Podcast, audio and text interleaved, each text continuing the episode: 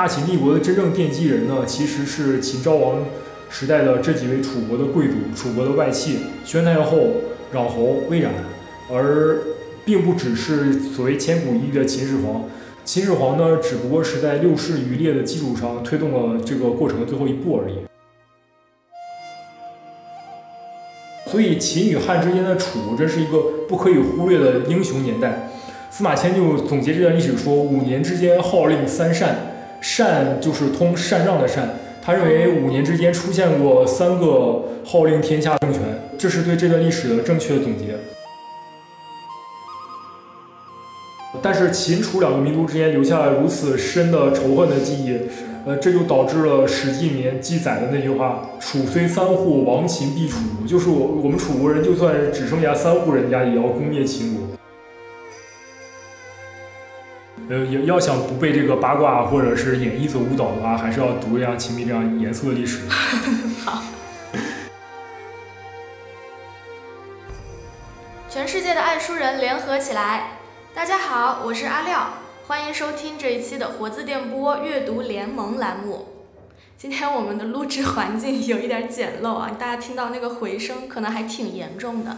其实因为我们录音的地方在施工嘛，就跟上期情况一样，然后我们不得不在各个办公区之间流浪，然后现在这个环境也比较简陋，所以只能很抱歉让大家将就一下了。那我们开始今天的正题之前呢，我其实想先问一下大家。不知道咱们的听众朋友当中有没有推理迷？呃，推理小说就不用说了嘛，一直是热门的门类，然后有很多的爱好者。博尔赫斯说过，推理小说帮助我们保留了对于秩序世界的一种向往。而且现在我觉得推理已经是一种，就是可以说是内容形式了。你看，从小说到现在也有综艺，然后你可以看去推理了，你还可以去参与推理，比如说密室逃脱了，还有剧本杀、狼人杀等等。我自己我也追《明星大侦探》，我也玩狼人杀、剧本杀，但我觉得我不算是推理迷。不过我最近读到了一本书，是在用推理的形式去写历史，很好看，所以我很想推荐给大家。这位作者呢，他是一位喜爱推理的历史学者，他就是秦汉史专家李开元教授。他呢做了一次这样的尝试，写出来的这本书叫《秦迷》，肯定有不少爱读历史的朋友已经听说过这本书了。其实他最初的版本是零九年就出版了，现在十多年过去了，已经再版了很多次，而且一直都是嗯畅销书、畅销书，特别受读者欢迎。那这一次是呃我们活字文化联合世纪文景推出的插图增订版，这一版其实是《秦迷》的第七版了，但是是第一个精装本。然后这一版呢，其实是补充了很多的照片、文物照片呀，还有呃遗迹的照片等等。而且作者李开元老师还特地增补了将近一万字的新内容。那用探案解谜的方式去写历史，会是一种什么效果呢？啊，所以这一期呢，我们就想来跟大家分享一下这本书。我们呢，请到了这一版《秦迷》的编辑，也是我们活字电波的老朋友小严，来跟大家分享。欢迎小严。啊，大家好，我是小严。嗯，刚刚我们也提到了《琴迷》这本书，呃，十几年来就一直畅销不断嘛。我们手上这本已经都是第七版了。我想先跟大家介绍一下，也想跟小严聊一下。既然这本书的书名叫《秦迷》，那它都讲了哪些谜呢？你可以介绍一下吗？其实秦始皇这个历史人物，虽然我们是。大家都知道，都好像都了解。其实我们细想想他的生平始末，他周围、他身边的人、他的亲属、他宫廷里的那些大臣，我们到底了解多少呢？嗯，其实都是迷雾重重。嗯，比如说他有一个弟弟，然后莫名其妙的就投降了赵国，不知道怎么回事。呃，他还有一个亲属叫昌平君，据说是楚国人，但后来呢又背叛了秦国，呃，还成了楚国的末代楚王，这个也不知道怎么回事。还包括影视剧里面改编特别多的嫪毐啊、吕不韦啊，这些人之间的纷繁复杂的关系，我们也不知道怎么回事，甚至我们都不知道秦始皇的亲生父亲到底是哪一位，是吧？对，有很多谜团。是的，是的，还被民间的戏剧啊、小说啊长期的加以八卦的解读。对，因为你刚刚提到的刚好就是《奇迷》这本书里面呃讲到的这些谜团嘛。那这些问题的提出，就是它本身是史学界、学界也很关注、也一直在探讨的问题嘛。是的，那个史学界对这些有一系列的考证的文章，比如说昌平君的问题。嗯。呃，我编这本书的时候就查了很多这个昌平君论文，有一系列的争论，有一系列的考证，这个过程相对繁琐一点。但是这个问题确实很多人在讨论。我觉得还有一个有意思的问题，我们都知道秦是二世而亡，但是秦二世之后还有一个秦末王，我们平常叫他子婴。但是李克教授考证出来，他其实姓嬴，呃，明英，应该叫嬴英。嗯。呃，他的父亲其实是秦始皇的弟弟昌平君成角。这个我们在秦明的书里面看一看就知道到底是怎么回事了。嗯。其实我是问这个问题，就是想要了解一下，因为这本书其实它写的是很好看的，然后它又是历史推理嘛，所以它其实是很可以说读的门槛很低的、很通俗的作品。然后，所以我想要呃问一下，这些谜团是不是真的是一个学界值得讨论的问题，还是说它其实有一点游戏制作的那种意思？哦，秦迷的这一系列解密，呃，虽然有着轻松活泼的形式，但它。肯定不是游戏制作，它还是有了历史学的深度的。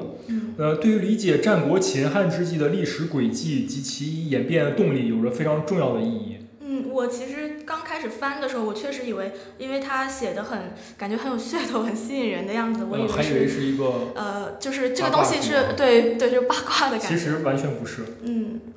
呃，寓教于乐是他这本书的形式，但是我认为它还有着厚重的历史学的关怀，嗯，至少有涉及到很广阔的历史背景，甚至这个背景还要追溯到古老的春秋时代，嗯，而且涉及到纷繁复杂的华夏文明内部的民族啊、文化呀之间的融合交流，这些问题都是很大很重要的问题。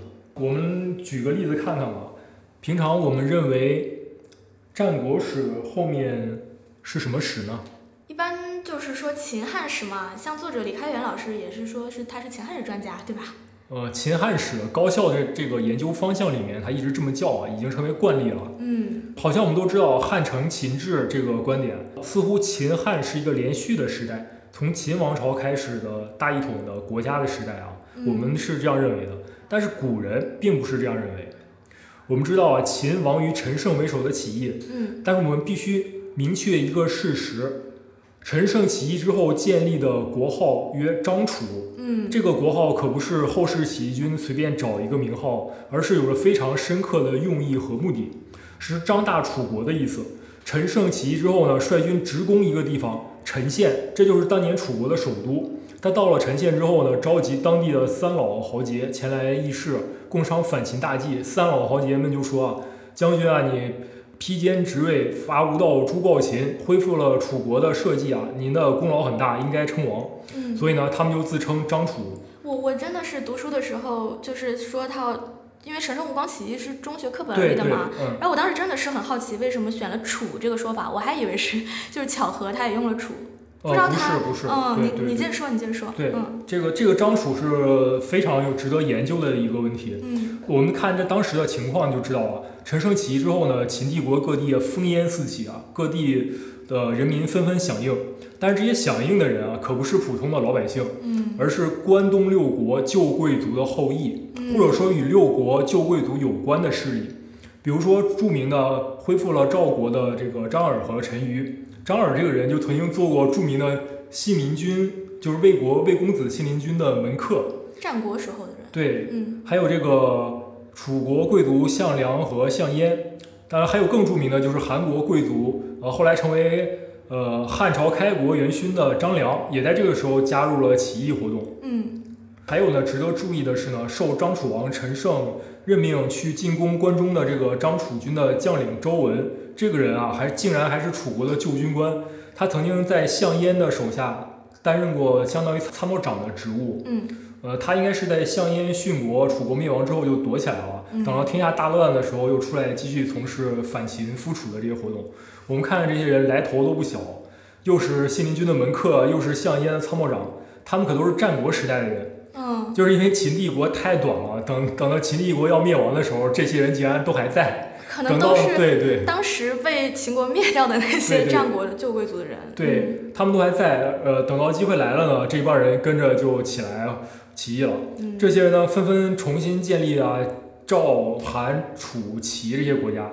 我们知道啊，这个张楚政权呢，六个月之后就被秦军的名将章邯率部攻灭了。嗯，当时呃，张楚政权覆灭之后呢，项梁和项羽他们率江东子弟兵北上，呃，成为了反秦活动的又一个中心。他们在范增的建议下，拥立楚国王室的一个后裔，一个小孩叫闵欣的为楚王，就是芈月的芈，呃，心灵的心。对对，我看见有说叫熊心的嘛，就是因为他们好像是也姓熊，是吧？呃，是他们这个是闵姓熊氏，啊，呃，就是姓是一个血缘的姓，所以别婚姻；氏所以别贵贱。嗯氏是这个身份等级的象征，而这个姓是血缘的象征。嗯而你说的那个熊，其实是楚国王族，就是楚国国君专用的氏，嗯就是别人别人也可以姓姓闵，就是所有的这个血缘共同的一个血缘共同体之内的人都都是有共同祖先的人都可以姓闵，嗯，但是只有楚国的君主能能哦以熊为氏，明白。啊，就拥拥立这个闵欣为楚王啊，嗯呃，也可以叫熊心嘛。嗯为了纪念那个被秦国坑骗而客死他乡的楚怀王，嗯，这位新立的楚王也叫楚怀王。哎，楚怀王是不是当时屈原对对，就是屈原的的那个皇皇帝？对，呃屈原的那个王侯。对，嗯呃，因为这场天下大乱呢是楚人陈胜首创，一开始也打出了张楚的旗号啊，所以这时候啊，各大反秦力量还一起拥戴楚怀王为义帝。呃，嗯就可以简单理解为起义军的皇帝吧，或者是为天下人伸张正义的皇帝。啊嗯，因为昨天我们聊过这个嘛，然后我嗯当时听到这个楚义帝的时候，我以为那个义就是假肢的那个义肢的义，我以为就是说他是不是真的楚怀王，他用了这个名儿，他是假皇帝，而且楚怀王不是谥号嘛，但是他 活着用了一个死去的君王前辈的谥号，就还蛮有意思的。呃，是是，这个他们大概是为了纪念那个，因为楚怀王被秦被秦国坑到秦国之后死得很惨，然后屈原也为这个事儿而投江而死，就楚国民众可能感念这段历史，嗯，呃，一直放不下，所以就呃又叫。他楚怀王。嗯呃，值得一提是呢，当时这个刘邦啊，也拉了一支队伍加入了这个楚义帝的麾下。嗯呃，他那帮队伍呢，当然都是他那个丰丰沛两县的老乡，嗯呃，萧何呀、樊哙呀、周勃呀这帮人。嗯呃，丰沛两县呢，也是这个楚国的旧楚国的地区，被秦帝国给征服占领了。刘邦这批人呢，也算是楚国的移民吧。呃，虽然他们没有项羽家族那种贵族的身份啊，他们都是流氓无产者。但是后来的故事我们都比较清楚了，就是灭秦成功之后，项羽独断专行，自称西楚霸王，嗯而且还杀害了楚义帝。这样呢，就有了项羽这个为首建都在彭城的楚政权。彭城就是江苏省徐州市。对从这上面的一系列的历史事实中，我们至少可以得出以下两个结论：呃，第一，秦帝国亡于六国旧贵族的复辟运动；第二，这场复辟运动中呢，出出现过三个楚政权：陈胜、楚义帝和项羽。嗯这三个现前后相继的楚呢，在反秦战争中和之后，先后成为群雄拥戴的天下共主，这在当时是真实的情况。嗯但我们现在很少注意到这两个情况了，尤其是我们现在的历史是叙事，基本上就是按照那个《史记·淮阴侯列传》里面那句话，就是“秦失其路，天下共逐之嗯”，，就是秦，路是怎么理？秦失其路，就是秦，呃，丢掉了自己的路，然后大家一起抢，谁抢到算谁的，这样。就像自己王权，对，这个叙事就是一个没有中心的叙事嘛，就说秦帝国崩溃了，呃，天下群雄开始混战来争夺这个皇帝的位置啊，嗯好像是一个特别混乱的情况，就没有一个可以用来定义这个时代的名称，嗯或者我们是有时候将它称之为楚汉战争时期嘛，嗯，就是说好像刘邦、项羽的地位都是对等的，开始角逐那个秦始皇留下的遗产。对，但是秦始皇是对高于他们，好像，对，嗯但是呢，古人并不是这样认为啊。啊比如说广为人知的司马迁啊，他在《史记》里面专门为陈涉立了一个世家，就是把陈涉当成这个春秋战国时期的诸侯王来看待了。更为项羽呢，请到了本纪里面。本纪是什么呢？本纪是正用正统政权来纪年的一种形式。嗯过去我们好像说，呃，司马迁是赞扬农民革命，并且对，并且敬佩这个项羽英雄盖世啊，所以给了这两位很高的待遇，一个是正国级嘛，相当于一个就是相当于省部级啊。对我真的是因为也是陈胜吴广当时在初中语文课本还是什么高中语文课本，然后他出自那个什么陈涉世家嘛，嗯然后老师就解释啊，因为司马迁很、哦肯对对定他们，对对对我们这好像是说司马迁思想很进步啊，对对，但是呢，我认为啊，这只能说明司马迁将楚作为一个朝代放在秦和汉之间了。嗯他不认为这个时代是混乱的和没法定义的，他也不将这个时期定义为楚汉战争时期。因为汉王刘邦呢，那时候其实就是楚义帝之下的一个诸侯，嗯并且受到了西楚霸王项羽的节制啊。楚与汉一开始并不是并立的关系，而是同属的关系，所以他定义这个时期为楚。嗯《史记》里面的立月表来记秦末世，不叫秦汉之际月表，而叫秦楚之际月表，嗯，就是将秦和楚作为前后相继的关系啊。嗯但是，呃，司马迁他也比较混乱，因为秦和汉之间毕竟出现过三个楚嘛，就是哪个楚是真正的楚呢？按说那个楚义帝和芈月，他都是一家的，都姓芈是吧？嗯，呃，他他才是真正的楚，但他又是个傀儡，他的功劳和作用都不及陈胜，更何对，。更何况项羽啊，项羽可是巨鹿之战一下子吃掉了秦帝国的主力军队，功劳最大。所以呢，呃，司马迁在本纪里面没有用这个楚义帝本纪，而是设置了项羽本纪。嗯对于秦末扰攘时期，究竟该由谁来代表秦楚之际的楚这个问题，可以说司马迁的思想是非常混乱的。嗯所以他采取了折中的办法，就是把陈涉呃安排在世家里面。当然，这种处理可能不够妥帖，而且违背司马迁做世家的一般宗旨，滋乱史记义例。但是司马迁思想的混乱还表现为以义帝纪元，呃，但却不立义帝的本纪。嗯呃，我还可以举出一个文物上的证据，就是七十年代在长沙马王堆汉墓里面出土了一批帛书，嗯那里面有一些帛书是秦汉之际的，就出现了张楚的纪年，就是说张楚多少年，但是没有秦二世的纪年。啊，就大家都是广泛认可这个张楚的，当时是对嗯对，证明当时人们在观念上是尊重这个张楚的法统的啊。嗯。所以刚刚咱们聊这么多，就是秦汉史，其实可以说是秦楚汉史这个说法。呃，那刚好咱们今天聊的书是《秦迷》嘛，这其实就是《秦迷》这本书书写的一个大背景，是吗？嗯，是的，其实《秦迷》这本书有一半的内容在写楚。嗯，所以楚国的呃背景其实还是一个很重要的历史补充的。那所以楚国现在看来，它已经不只是战国七雄之一了，可能还可以被追认为秦之后的一个朝代吗？可能不能这样直接这样说，嗯、但是楚呢是秦帝国和汉帝国之间的纽带是没错的，它是一个不可缺少的过渡阶段。嗯呃，首先呢，能打败秦帝国军队的只有楚国英雄项羽。嗯巨鹿之战是秦末农民战争的转折点，这是教科书里面都这样写的。嗯呃，至于楚国的平民刘邦，则是成功的开辟了敌后战场，趁这个正面战场的项羽将秦军队主力吸引住了之际啊，端了秦帝国的老巢，打进了当时防守比较空虚的关中啊，嗯接受了秦秦末王嬴婴的投降。嗯两个人一明一暗完成了反秦大业，但注意，他们都是以楚义帝麾下楚国将领的名义进行的。呃，晋人王渠长呢专写过一本《秦史》，里面写的时候写到这个情形的就是时候就说楚将刘邦入咸阳，楚将刘邦。对，这这么写是很正确的，是很符合当时的历史情况的。后来项羽呢主持分封诸侯，他主动放弃了秦始皇的皇帝遗产，拒绝继承这个中央集权的皇帝制度，而是恢复了六国旧贵族的封建制、封国制。呃，我们以前呢说这是项羽搞倒退，其实呢并非如此。呃，因为当时呢关东六国的旧贵族势力还未瓦解，呃，这是古老的氏族贵族的遗留。所以他们倾向的这个封国制呢，也就要被保留下来，因为他们的势力非常大嘛。呃，直到汉代啊，还是郡国并行的体制。就后来就是导致汉景帝末期对，七国之乱，那个就是这个一国两制留下来的遗留问题。对对，所以这不是项羽搞倒退，而是秦始皇太超前了。其实，嗯所以秦始皇遭到了这个六国旧贵族的反动，就是秦帝国短暂的统一之后，就亡于六六国六国贵族的复辟运动了。这是历史的一种螺旋上升的发展过程，必要的迂回。嗯这在《秦迷》这本书里面也有很多地方讲到。嗯，好了，我们说回这个项羽的分封诸侯问题。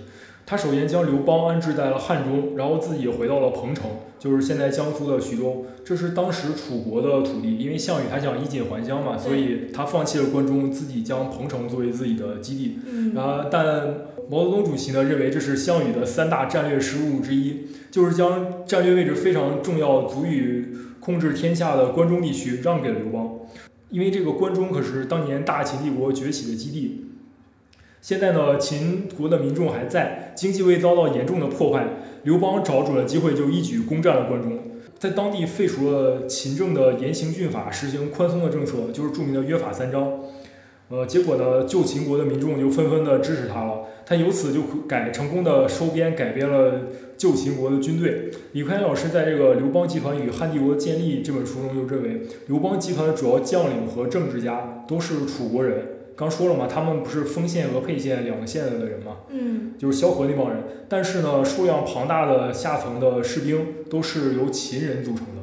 呃，我们可完全可以这样理解，就是所谓的楚汉战争，其实是楚国平民集团率领秦人组成的军队打败了楚国的贵族集团。啊，洪迈，宋代的这个学者洪迈在《容斋随笔》里面就说，呃，楚义帝是汉高祖的故君。就是故故就是故旧的故君就是君主的君就是汉高祖的以前的以前的君主，对这样说是正确的，因为汉高祖以前就是楚将嘛。嗯。然后汉其实是楚国的平民政治集团和秦国民众结合的产物，是从楚国分化出来的，是楚孕育了汉，而汉实现了真正的大一统。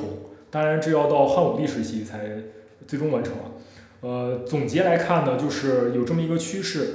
呃，战国秦汉的历史就是这样一个运动。秦灭亡了楚，但是不久之后呢，天下大乱，楚国复兴，反过来呢，灭亡了秦帝国。但从楚国内部呢，又分化出了一部分楚人和秦人联合起来，组成了新旧结合的汉王朝。所以，秦与汉之间的楚，这是一个不可以忽略的英雄年代。司马迁就总结这段历史说：“五年之间号令三善，善就是通禅让的善。他认为五年之间出现过三个号令天下政权。”他是就是秦楚汉了，就这是对这段历史的正确的总结。而秦楚之争，秦楚两个民族的斗争，呃，正是这一段历史的一个推动一个推动力。对。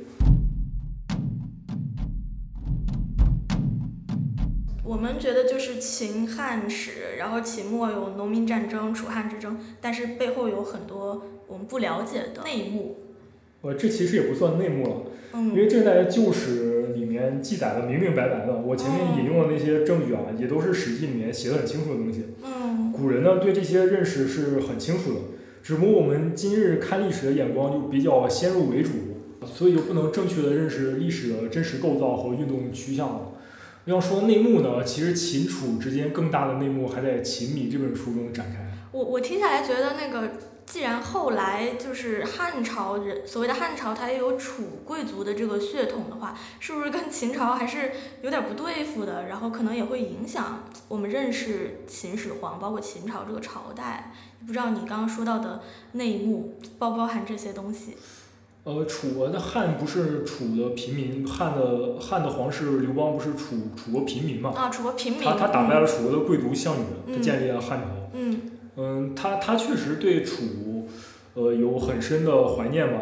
首先，他听说义帝死了之后，义帝被项羽杀害了之后，立刻为义帝发丧，结果赢得天下人支持。当然，这可能是一个呃，为了为了冠冕堂皇的对对对，嗯。但是呢，《史记》里面还明确记载，就是在刘邦呃晚年的时候，他下令给这个楚呃义帝楚怀王呃设置那个守陵的人员。就是说，那个异帝楚怀王他们后代已经没有了，没有人给他们供奉香火了。就是他要为这个楚怀王设立，就是专门负责守陵、负责修缮陵墓和供奉，就日常供奉打扫的那那些人。当时是以户来计算的，就是把几家人家，比如说十家五户这样的人迁到那个楚怀王的陵墓那儿去负责这些事情。当时他下令给位置守陵的一共有这么几个人，呃，一个是秦始皇，然后是楚怀王，然后。是那个陈胜，呃，还有那个信陵君，就是魏公子信陵君无忌，这个就是很怪。我我也其实我也不太理解他为什么要给信陵君守墓，可能是跟秦汉之间的那个人侠传统有关。因为信陵君他不是以以人侠之风著称的一个领袖嘛，所以就汉对那个楚还是很怀念的。而且我们可以看出汉代的宫廷里面，它其实保留很多楚国风俗的，就是比如说汉代著名的魏太子之乱。就是武帝和卫子夫的儿子刘据，立太子刘据，他他那个那次那个事件那个动乱叫巫蛊之祸，就是这个巫蛊这种东西，就是很明显是楚文化的遗留。哦，那你刚刚说到这个秦楚之间的内幕，在《秦迷》这本书里面还有展开，还有什么样的内幕吗？呃，我能我能说，战国末年开始呈现这个死敌状态的秦楚两个国家、两个民族原本是兄弟吗？啊，啊，确切的说应该是亲家。对对，呃，我们都知道秦晋之好啊，其实春秋时期的秦晋的联姻时间很短，很快就崩掉了。呃，战国时期呢，晋国也没了。对，但是秦楚的关系却非常的深远，这是秦迷所聚焦的这个历史课题。呃，这本书的主要历史课题呢，主要的谜案都是从这个秦楚关系的问题展开的。嗯，这就是呃，我们为什么要之前要长篇大段的介绍一下秦和汉之间还有一个楚，因为这个问题非常重要。嗯所有的问题的枢纽都从秦楚这两个民族的关系中进行解答的。呃，要了解秦始皇这个人呢，也必须从这个历史大背景出发，否则呢，我们就不能了解真实的秦始皇帝。那所以真实的秦始皇怎么去了解？嗯、我先问你一个问题吧，就是你认为呃秦始皇统一中国这个命题正确与否？呃，应该正确吧？要不然还能是谁？呃，我我不这么认为的。呃，嗯秦帝国的建立有一个漫长的过程，这个苦心经营的过程呢，总的来说是从秦孝公就是商鞅变法时期就开始了，一直到秦始皇时期才结束。呃，这个漫长的过程分为三个阶段。我们所熟悉的那个《过秦论》里面，嗯贾谊的《过秦论》里面其实说得清清楚楚。他一开始不是说秦孝公据萧桓之故，雍雍州之地怎么怎么着，然后是内立法度，务耕之，修守战之具，外联合而斗诸侯。就是他一第一阶段先变法，建立军国体制，为这个扩张打下基础。他第二阶段就是向周边扩张的开始了，这个阶段非常重要，待会儿我们还要详细的说。呃，尤其是秦昭襄王时代，呃，堪称秦国才俊辈出、意气风发的一个时代。在这个宣太后，也就是《芈月传》里面的芈月的历史原型，嗯和他的弟弟攘侯魏冉的主持下呢，秦国东征西讨。呃，在这个李克强老师的《秦迷》中呢，他就总结了秦兼并天下的三大战役，呃，是伊阙之战、呃长平之战和秦灭楚之战。其中前两场战役呢，就是在这个秦昭襄王时期发生的。嗯这个时候呢，秦国还攻占了著名的楚国首都郢都，嗯就是迫使楚国迁都跑掉了。呃，秦国的著名将领白起呢，可以说是整个战国时期最有名的军事家了吧？他也是生活在秦昭襄王时期的。后来贾谊又写到这个延及孝文王庄襄王享国之日且国家无事，这就就他们两个就是很早对嗯对，到然后说极至始皇，奋六世之余烈，朕长策而御宇内，怎么怎么样，这就是最后第三个阶段秦始皇的阶段。秦庄襄王呢，我们一会儿去讲他。呃，他虽然没有什么作为，但是他有个杰出的儿子秦始皇。秦始皇依靠的是六世之余烈，也就是前六代君主遗留下来的功业，扫荡了当时已经衰朽不堪的这个关东各国，尤其是楚国。呃，算是一个总揽其成的呃收尾阶段。其实这是秦始皇个人的作为，因为秦始皇一个人能力有限，时间也有限，创立不了这么大的统一帝国。呃，大秦帝国呢，总的来说还是秦国历代政治家们漫长经营的产物。所以到秦始皇是有一个积累在的。对那这你刚刚说的三个阶段的话，好像第二个阶段是不是最激烈的一对对，个阶段？是的。因为有长平之战嘛，嗯然后那个时候一下子消灭赵国几十万军队，然后又打了楚国的郢都下来，嗯，是不是那个也就是楚怀王的时候，屈原那个时代对对对，的事情？是的，秦迷里面也也记录了，就《秦迷》这本书里面还记录了哀郢这篇文字，对。就是屈原纪念纪念那个楚国的阵亡将士，将领。对对对，为什么这个阶段秦国就可以这么厉害，屡战屡胜呢？是不是有，呃，因为之前是那个孝公吧，秦孝公是不是商鞅变法的那个时期又打下基础？是的，是，当然有一部分原因是变法嘛，因为体制比较先进嘛。但是呢，体制是死的，人是活的，呃，其人存则则其政举嘛。所以我们也要看人的因素，也要看谁在执政，谁在当权。这个时候呢，主持就是秦昭襄王向对外扩张最激烈的时期。呃，主持秦国政局呢，就是芈月。嗯，芈月 就是之前那个《芈月传》电视剧还拍了她，对吧？然后她她是不是好像是秦惠王的姬妾吧，算是？然后后面就是昭襄王的母亲。对对对，是。嗯，然后当时我是其实我是没有看完《芈月传》这个电视剧的，但是当时也是因为他们就尤其他讲他跟义渠王啊，然后这些纠纠葛葛，然后大家就很爱讨论他们的八卦。这个芈芈月和义渠王这个事情的缘由始末，它的严肃的历史也要看《秦迷》这本书，在里面呃写的很好，写的清清楚楚。嗯，呃，要要想不被这个八卦或者是演绎所误导的话，还是要读这样《秦迷》这样严肃的历史。好。是这个芈月就是宣太后，就是芈芈月这两个字应该是文学作品里面的名字。给她起了这个名对对，好，我记得好像是。嗯。呃，宣太后起初的封号是芈八子，八子就是相当于什么什么贵妃，就是后宫的一种等级称号嘛。嗯。她姓芈，可以看出她是出自楚国的王族。嗯。因为联姻呢，嫁给了秦惠文王。秦昭襄王呢是她的儿子。嗯。呃，当时煊赫一时的这个贵族穰侯魏冉是他的同母异父弟弟。他们有姐弟三个人，也就是宣太后、穰侯魏冉、华阳君芈戎。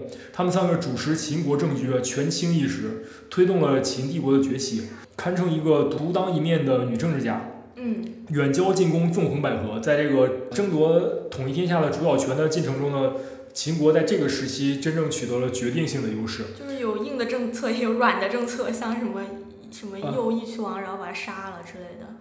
哦哦哦，对，这也算远交近攻，我倒没想到。嗯，你说。呃，这位那个宣太后芈八子呢，李开元教授称之为秦国的武则天。我们可以想想她的作风与形象是一个什么样的女性啊？李开元教授说呢，秦国的国运和势力在呃宣太后和秦昭王当政时期达到了秦国立国以来的最高峰，不可逆转的秦国统一天下的局势也决定于这个时期。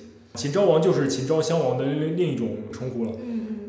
那个宣太后的弟弟穰侯魏冉更是一个名噪一时的风云人物。呃，拥立秦昭襄王，启用名将白起，呃，并且与后者组成了那个被李川教授称之为秦国历史上最佳将相组合的这样这样一个领导班子。啊，外交和军事手段并用，呃，从此开始了秦东出关东争雄天下的崛起之路。通过伊阙之战击败韩国，燕郢之战呢击退了楚国，昌平之战重创了赵国，一时间可以说秦国无敌于天下。我们熟悉的屈原和楚怀王等人的故事呢，也是在这个阶段发生的。当时著名的纵横辩士张仪，呃，就在秦昭襄王手下担任丞相。楚怀王呢，就是被他们骗到秦国囚禁起来，至死不返的。呃，屈原呢，听到了郢都被攻破，楚怀王死这个消息之后呢，也就投江而死了。可以想想当时多少人物在在这个历史舞台上活动。嗯，战国时代就是这样一个史诗悲剧的时代。有纵横捭阖的大斗争，所谓的大争之势嘛，现在非常流行的一个词，就是说必须得斗争，不斗争就得灭亡。这里面也有无数的爱国志士，为了呃祖国灭亡、山河破碎而留下了很多悲歌，就是这样一个时代。呃，这里有一个事情啊，我要提一下，因为可以从这个事情更看出宣太后和魏冉他们。呃，政治上达到了什么样的成就？可能很多人都没有注意到，就是秦昭襄王，也也叫秦昭王，他在这个时期第一次称帝，他和齐国的齐闵王相互尊称对方为帝，不是皇帝啊，就是一个字帝，就是皇帝的帝那个字，他称西帝，然后齐闵王呢称东帝，这也相当于他们当时在外交上的一个政策。我我们是不是可以想到冷战时期苏联和美国的平起平坐的那种姿态？嗯，就是说秦和齐当时已经算是华夏文明里两个超级大国了，啊，而且他们要公开的称帝，等于要公开宣布要取代周天子成为天下公主了。当然，他们后来也都很快取消了帝的称号，但是呢，可以说秦帝国就由此奠基了。司马迁说那个秦所以东夷地若诸侯，称常称帝于天下，天下皆西向击首者，攘侯之功也。就是说，楚国外戚魏冉的功绩，所以呢，李宽教授认为，呃，魏冉呢的历史地位不能局限于秦国的历史，而是要在秦统一天下的大视野中给予高度的评价。大秦帝国的真正奠基人呢，其实是秦昭王时代的这几位楚国的贵族、楚国的外戚：宣太后、穰侯、魏冉，而并不只是所谓千古一帝的秦始皇。秦始皇呢，只不过是在六世余烈的基础上推动了这个过程的最后一步而已。嗯，所以主导秦国崛起的，竟然可以说是楚国人。对对对。然后张仪呢？张仪他也不是秦国人吧？他他他，但是他是也是助力了秦国当时崛起的。他应该是算魏国当时的魏国。他是尤氏嘛？嗯。所以秦国的崛起可以说是一整个华夏民族都在出力。哦，对，对对。秦就喜欢用外国人，我们我们应应该熟悉那个李斯，呃建筑客书，就是他李斯一度为驱逐外国人的这个事情而写了这个建筑客书来辩解这个。嗯这也算一篇千古名人。李斯呢自己就是外国人，嗯呃，应该是楚国人，我记得。我觉得这个现象啊，就是说明一个问题，就是当时华夏各民族之间交往密切，而且已经出现了部分的同化的趋势。就是说，各地区的文化虽然在地域上还有很大的差别，比如楚的那个文化就有很鲜明的南蛮特色，它保留了大量的神话呀、巫蛊。我们看《楚辞》，嗯它跟华夏的这个《诗经》肯定不太一样。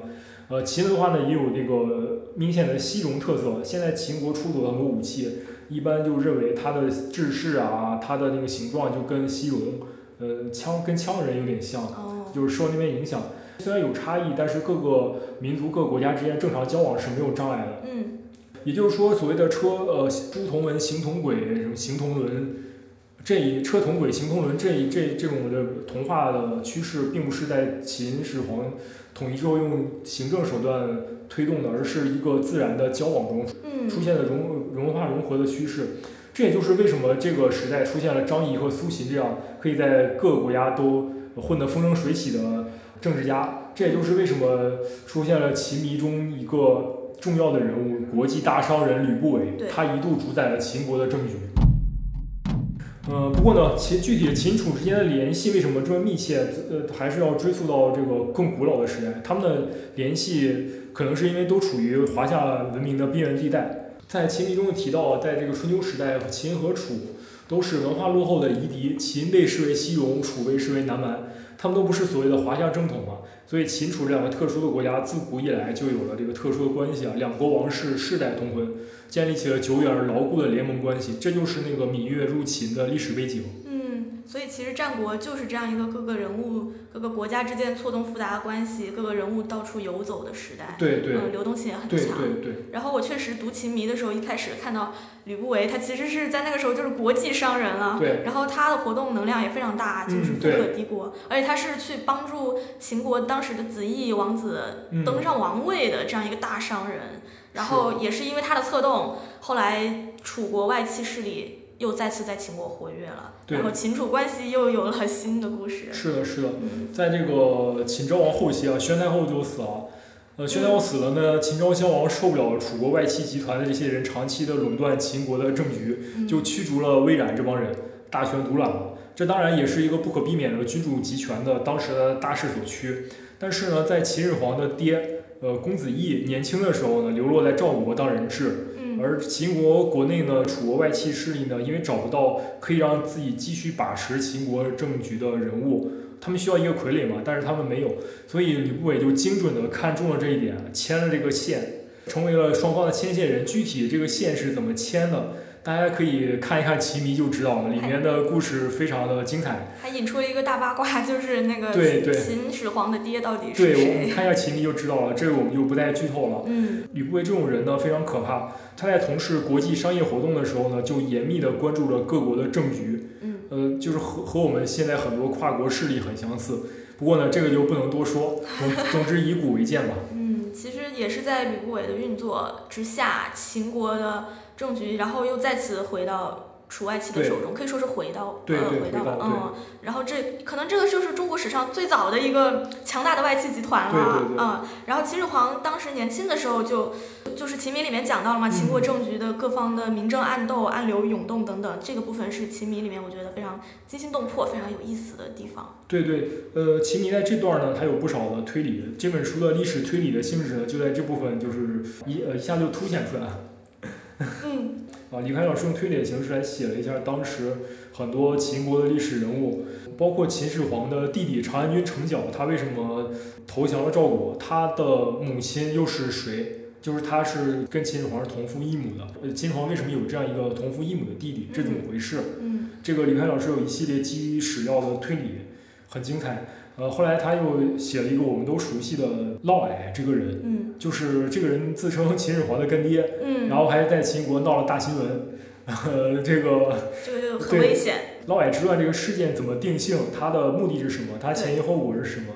然后平定嫪毐的那个昌平君、昌文君，这两位又都是什么人？身份？对他们的身份都是什么人？李开老师在这块儿就全都用历史推理的形式集中的解读了一下，我觉得这个可以说是这本书最精彩的、最值得读的一部分了。嗯。宏观的看这段历史呢，我认为这个时期又出现了像攘侯魏冉那样的楚国外戚集团的领袖人物。我们这里说的领袖人物是男性啊，因为那个宣太后啊、华阳太后啊这些人，他毕竟是后宫的。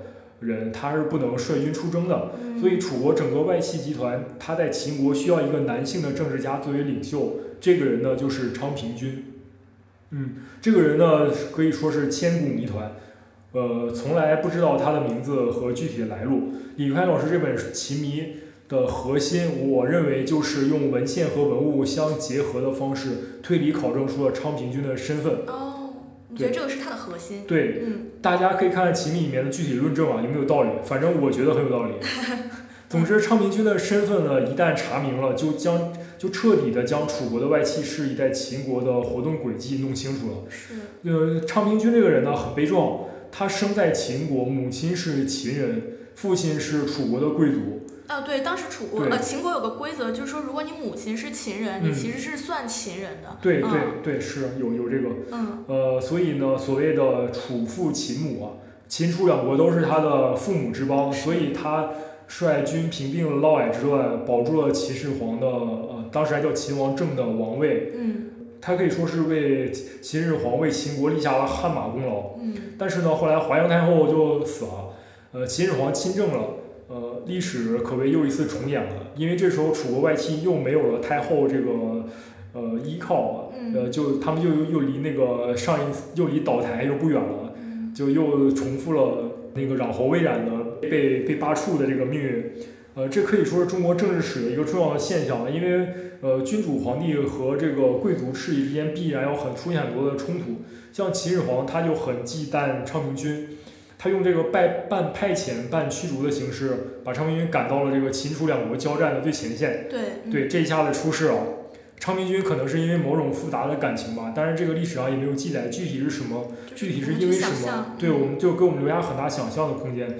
他突然和楚国最后的抵抗势力，楚国名将项燕等人联合了起来，而且在楚王呃死之后呢，他被拥立为楚王。等于担任了楚国的最后一位王，在楚民族风雨飘摇的最后关头，他又从秦人重新做回了楚国人。对他本来其实有点派过去安定楚国的意思，是的，是帮秦国做事儿。对他突然，对他突然在可能在感情上又又倾向了呃自自己的祖国了，呃，所以他和项燕的率领军队呢，就给秦国军队造成了重大的打击，就造成了秦灭楚之战，就是秦。统一天下的三大战役的最后一场非常的惨烈，呃，在这个《秦迷》中，李开老师用一些文物，呃，用一些出土的文物，比如士兵的家信，就是非常著名的黑夫木牍等等这这一系列的东西来考证当时可以说是非怎样一个激烈的战况。双方在这个呃江淮地区反复的争夺，当然最后大势所趋嘛，呃，还是不可避免，楚国就灭亡了。呃，但是秦楚两个民族之间留下了如此深的仇恨的记忆，呃，这就导致了《史记》里面记载的那句话：“楚虽三户，亡秦必楚。”就是我我们楚国人，就算只剩下三户人家，也要攻灭秦国。在昌平君项燕抵抗秦军的这个最后的根据地上啊，就是呃陈县一带。呃，多少年之后呢？这个张楚王陈胜又举起了反秦的大旗。这不是一场普通的农民战争。至少不是一场纯粹的农民战争。陈胜诈称项燕，很明显他是接过了项燕和昌平君抗秦复楚的大旗。嗯，这是这是秦楚两个华夏边缘的民族，呃之间最后一场较量帷幕的拉开。这之后呢，天下诸侯在楚人项羽和刘邦的率领下，最终战胜了秦国，而一部分的楚人呢，就是以刘邦为首的那帮人。呃，接过了秦国的政治法律制度和皇帝体制，联合秦人，呃，建立了奠定中国文明基础的汉王朝。中国文明早期形成的时期呢，历史就是这样复杂，充满了各种不间断的斗争。华夏大地上的各个民族经过各种和平和暴力的交往，最终大家就变成了一家人。这就是我读这段历史最大的感受。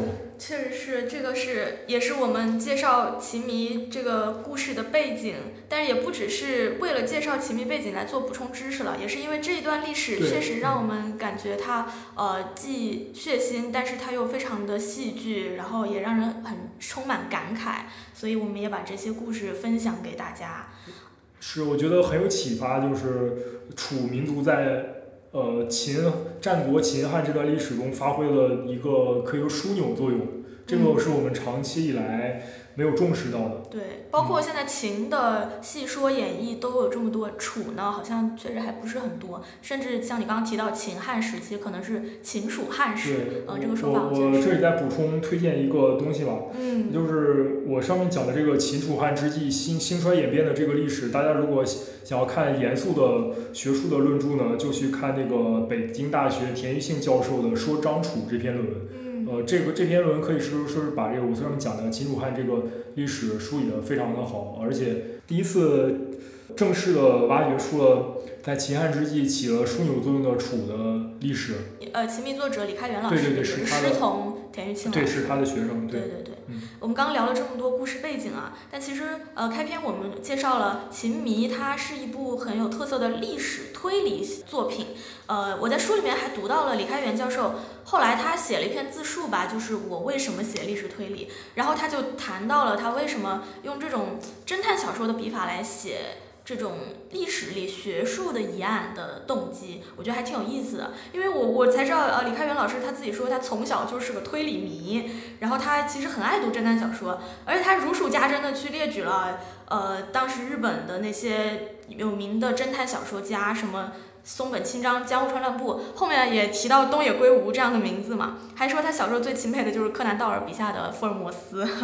然后后来他八十年代的时候，李老师是去日本求学了。他就是注意到了日本的侦探小说名家里面有很多人喜爱历史，他们日本的那些小说家，他就是会用古代史的题材来写侦探小说，而且也不只是细说，他们很多人是有很不错的历史专业素养的，然后还能够跟这些历史学家、考古学家去讨论，所以这个在当时的中国是没有这种现象的，也是因为这种。呃，现象激发了李老师他写历史推理的灵感，对，所以其实是不是历史上很多的谜团，然后这个历史学家们去考证，他们也是基于这种，就是要有证据，然后再去进行逻辑推理，它跟这个推理小说的这种是很像的。对，因为历史考证跟呃推理小说。基本上都是要讲严格的证据分析和那个形式逻辑推论的嘛。对对对，然后也是因为这些启发，李老师就开始去萌生。写历史推理写作的这种想法了，但是我看他还讲了他的创作过程，也不是很顺利的，还搁搁笔了两次了。就是 他他说他就是我感觉基本都是在平衡一个形式跟那个学术深度的这种平衡吧。他一开始好像设置了虚拟的人物，就把它去写成侦探小说完全的形式，他就觉得好像削减了历史的可信度了。然后或者要不然他就觉得后来再次写还是有一点受限于那个学术论文的那种框架，对对，所以就是一直没有把握好那个平衡。不过他是在这个歌笔期间，顺便把那个秦风写出来了，顺便说的很轻巧啊，但其实也是他在做历史研究嘛，然后一直把这个研究过程展现出来了。而且那个应该是历史叙事了，就还不是历史推理。对叙事性，秦崩楚王都是叙事性的。对，有秦崩楚王，然后包括后面还我们期待他出新的汉兴。对对。嗯，然后他说到了他怎么去写秦迷这个契机呢？就是他在写秦崩的过程中，他去爬书秦朝的史料，然后发现，哎，其实秦始皇还有秦朝里面有这么多谜团，而且就像我们刚说的，秦始皇这个人物是被误读了的，所以他就是借这个劲儿。一口气把那个秦秦朝这些解谜的过程写下来，然后就很顺利的有了这个《秦迷》这本书了。后来李李老师他谈到，像这种历史推理的思路吧，也不局限于历史领域了。在一七年，咱们《秦迷》这本书就出了一个新版本嘛。当时是呃李开元老师说他收到了，也是那个著名的学者和作家刘和女士给他寄去了一部作品，叫《六个字母的解法》。这个就是。可以说是刘和女士，她在尝试用散文体写文学推理。嗯，这本书是我后来就是在被安利以后，我也去看了嘛，真的也是很好看的一本书，又是再一次的去尝试了推理的这个写法。后来李开元老师说，他拿到这本书一口气就读完了，也是侧面印证，嗯，这个推理的写法跟各种领域去结合，仍然都是有很大潜力的嘛。对，这是一种非常有趣的表现方式。对对对，然后这本六个字母解法其实是我们就活字一四年的飘风丛书系列，但是我现在都只能在市面上买到二手了。我真的是觉得写的很好看的，应该是有更多读者的。嗯，在这里先不多赘述了，就是小小的安利大家一下，还是希望大家有机会也去读这本书。而且在李开元先生写的这篇《我为什么写历史推理》这个自述当中，他还提到了一下，就是这种历史推理结合的写法，也是一直有这种这种传统吧，或者说一直有有过这样的作品。比如说史学家周一良老先生，他八九年的时候就写过一篇论文，对对对对，刚好就是李李老师他留日的那段时间，然后可能我觉得是有关系的，他也刚好有这个想法，又看到就是秦。那个清朝呃清代考据之学与推推理小说之比较，对对对对，就大概这样一个文章，对。一个小短文很好读。我也是大概浏览一下那个那个论文，然后其实周先生他说他自己也是推理小说迷，对，所以他去看了那个当时有一篇日本推理小说叫《成吉思汗的秘密》，对我我是没找着那书好像没有中文版吧，反正高木冰光啊作者叫，然后他看了这篇日本推理小说就已经很有感受了，他就写这篇论文讨论的就是日本推理小说和中国的那个所谓历史考据之学中间的相似嘛。然后，所以也是有一点更加鼓励了李开元先生去写历史推理的作品。其实你像那个嗯，明史学者吴晗，对吴晗先生，他后来也写过这样的考据，就是他是研究《清明上河图》和《金瓶梅 》，这都可以啊，对吧？看起来没有关系这两个东西，啊，他去研究他们俩的关系就很有意思。他好像大概就是说，那个严嵩父子和王世贞当时的才子王世贞，呃之间因为一些《清明上河图》有产生过纠葛。那王世贞又是。大家现在普遍认为《金瓶梅》兰陵笑笑生这个作者，对他可能是高人气人选之一，就是王世贞，对吧？很可能性很大，所以他所以他其实大概是在论证这个东西，就是说，呃，王世贞跟《金瓶梅》有些关系，然后又跟《清明上河图》有些关系。这个思路确实 很有意思，绝影发威啊！对，那我觉得现在。继李开元先生这个秦迷的历史推理之后，这种历史推理也是有很多的后继者的。嗯，不，当然不能说是不是一定都受到这本书的影响吧。但我觉得这个思路是大家都在实践的。我我觉得可能马亲王马伯庸是一个代表人物了。嗯，最近他有新书《两京十五日》吧，我我也没有还没有来及看嘛。但其实他好像也是从一个史料去切入的，就是讲什么明朝当时明宣宗他父亲去世了，快去世了，他赶回去继位，但是路上可能有劫杀他的人。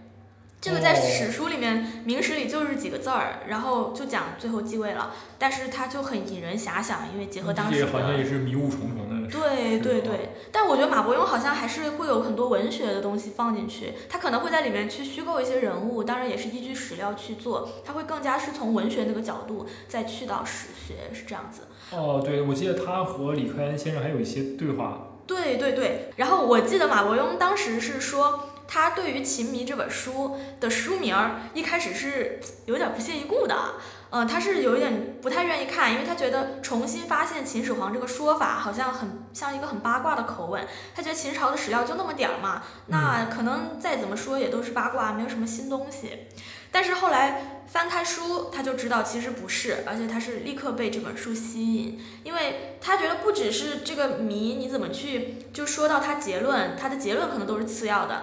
但是可能这个推理的过程是非常的精彩的，而且，呃，马伯庸强调了一点，其实我们刚刚也谈到了，就是这本《秦谜》里面，它不只是有史学文本上面的那些考证，就是所谓呃，当时古代人和后来的学者都擅长的考据之学，对，嗯，它其实还有很多考古学上面的田野的证据，对吧？对对，嗯，比如说我们刚才说的那个最核心的那个昌平君的。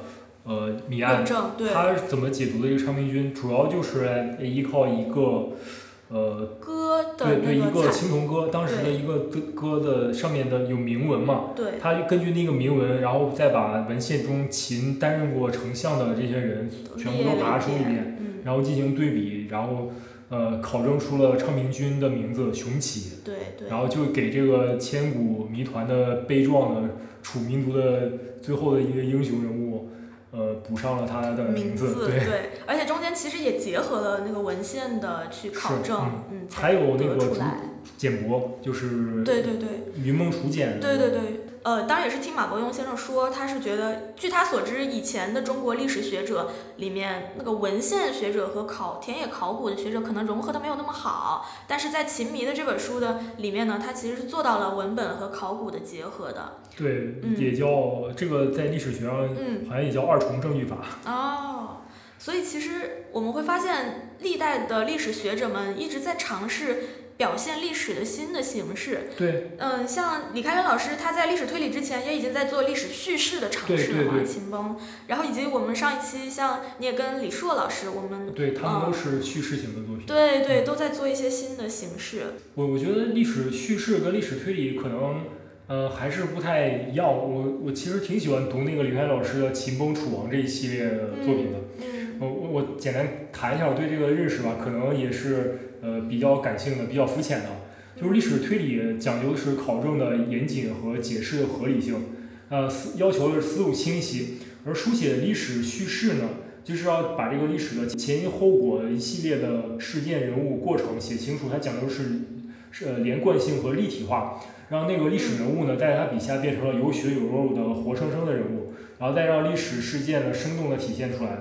呃，比如说秦崩楚王，其实这里面就是把《史记》呃等史料里面的内容综合在一起，然后用现代的散文叙事的这种形式重新写出来。当时也，但是但是也结合了很多研究性的、考证性的东西，但是他没有用那种很学院派的笔法去写，而是融入了这个叙事之中，让读者读来呢很轻松、很好读。嗯呃而且它文笔很优美，可以说呢，历史考证和历史叙事两者的关系，我是这样理解的，就是说前者是史学之志，后者是史学之文，呃，就是文质彬彬的文质啊，啊呃，文就是外表的修饰嘛，质就是它的本质内核这样的。文质彬彬呢，是中国传统中对博雅君子呃进行评价的最高的风范。与之相应的呢，那个我觉得文质兼备的历史书写也应该是汉语文化圈儿的呃文化担当之所在吧。啊！我们刚刚也提到了，在《秦迷》这本书里面有很多文本和考古实证的结合嘛。那其实《秦迷》这一版里面也有很多地方，就是一提到了史料啊、文物遗迹的时候，都相应的配上了呃插图的，然后还有彩插。其实这也是这一版这个《秦迷》再版了这么多次以来的第一个这样的版本，也是第一个精装本，里面补了很多的插图嘛。而且李开元老师在这一版本的序言里面开篇，他其实就还是蛮高的一个评价，他写到对这一版本的认可，他说可能是更好的一版，而且他还讲之前在咱们决定要再版的时候，他是没有计划说要一定增补内容的，嗯但是是看到了呃增补的这些图片呀、等等，也确实是责编这个要低低调一点，低调一点。没有，也确实不用低调，因为呃，确实是很用心的工作。我也了解到，其实也是蛮辛苦的这个编辑过程。就是李开元老也能够打动作者，在增补了这些看到了这些增补以后，决定自己也增补一些文字。那不知道可不可以跟大家分享一下这些插图的编辑操作过程？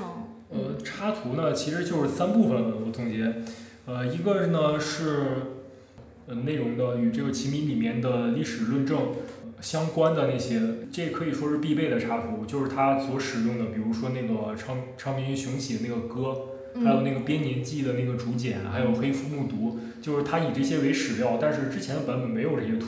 我觉得这个是必备的，把图展现在那里，让大家直观的看一下这些东西到底是什么。嗯还有楚王雄汉鼎，还有那个雄汉鼎的铭文，那，这些东西，我我觉得都很有必要去拿拿到上面来展示一下。呃，这是第一种。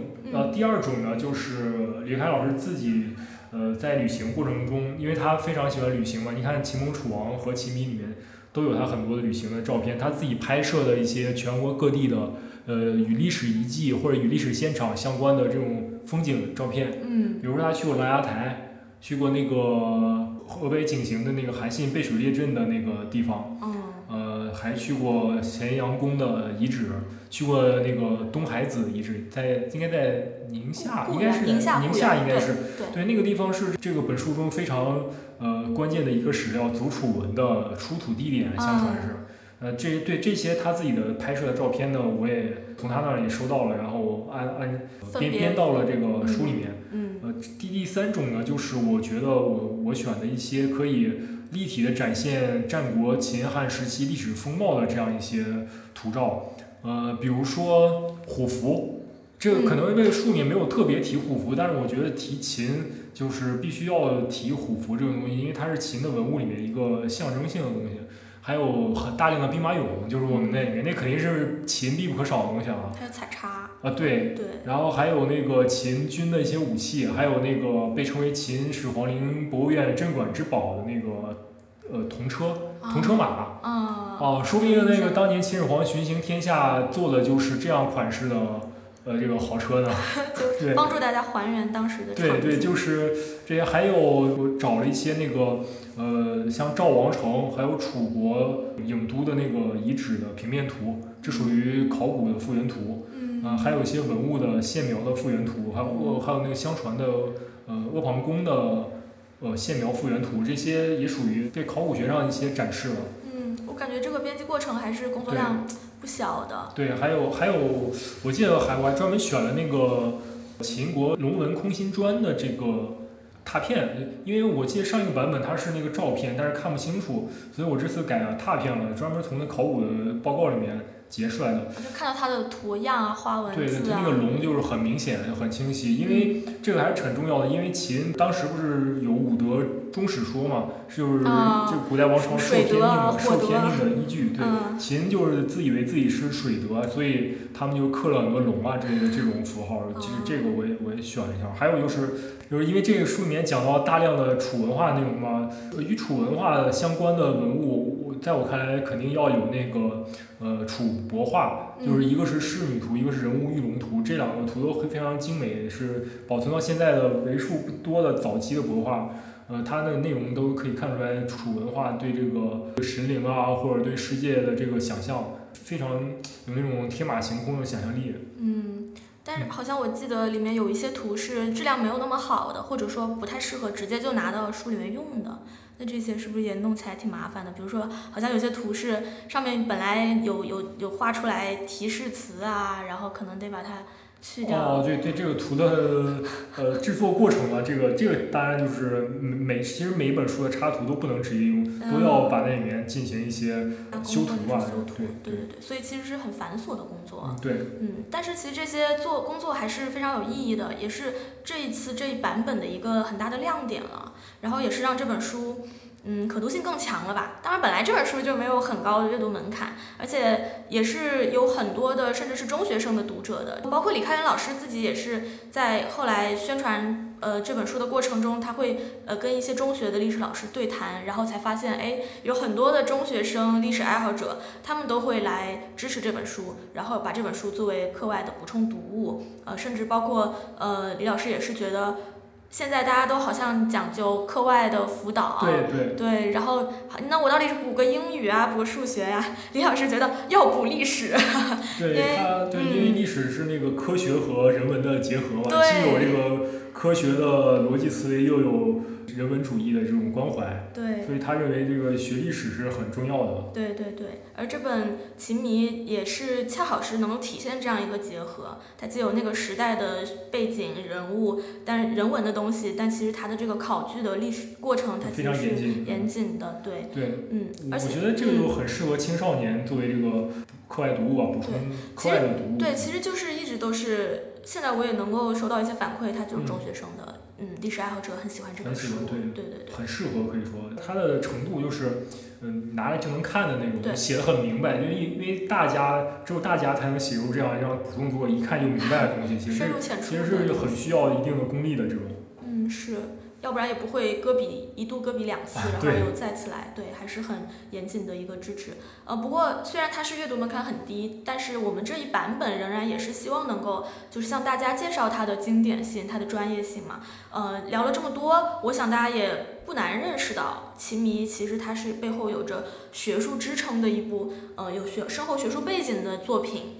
嗯，但是它仍然是不难进入的，它读起来仍然是嗯非常畅快的、非常精彩的。所以，我们也是嗯，期待感兴趣的读者朋友们可以去把这本书找来看一看。本期的阅读联盟栏目呢，我们也是想要给大家推荐一些好书。那这些推荐的书目呢，我们会统一的留在我们节目的评论区，然后大家可以去找一找，看有没有感兴趣的，可以找来去看。